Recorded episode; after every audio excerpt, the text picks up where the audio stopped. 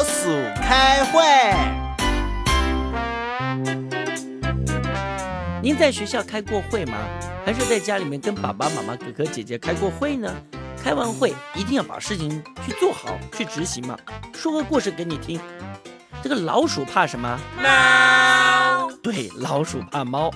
所以啊，有一群老鼠啊，他们呢就聚在一起开个会，说，哎，怎么对付那个可怕的猫？所有来开会的这些老鼠啊，对这只猫啊，都是恨得牙痒痒的，好讨厌呐！这每一个人呢，啊啊，不不是每一只老鼠啊，都忍不住的来诅咒那只猫。笨猫啊！不过呢，在一片臭骂声中，有一只老老老老鼠就说话了。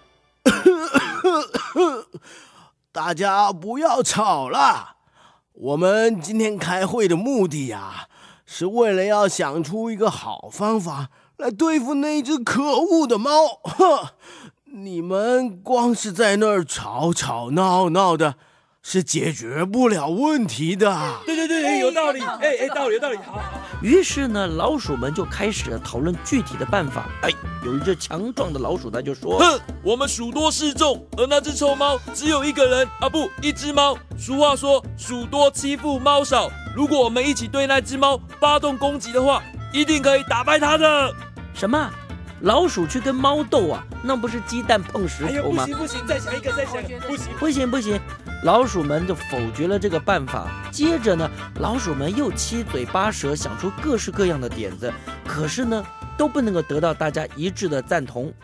突然，一直窝在墙角不说话的那只小老鼠，它开口了：“我觉得最好的办法就是。”在猫的脖子上挂一个铃铛，这样一来，每次猫出现的时候，我们远远的就可以听到铃声，做好逃跑的准备啊！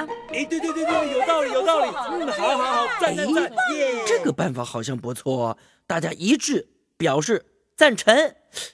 可是当大家吱吱喳喳点头说赞的时候呢，老老老老鼠又说话了：“ 这个小老鼠的办法。”的确是很妙，我想大家也都同意。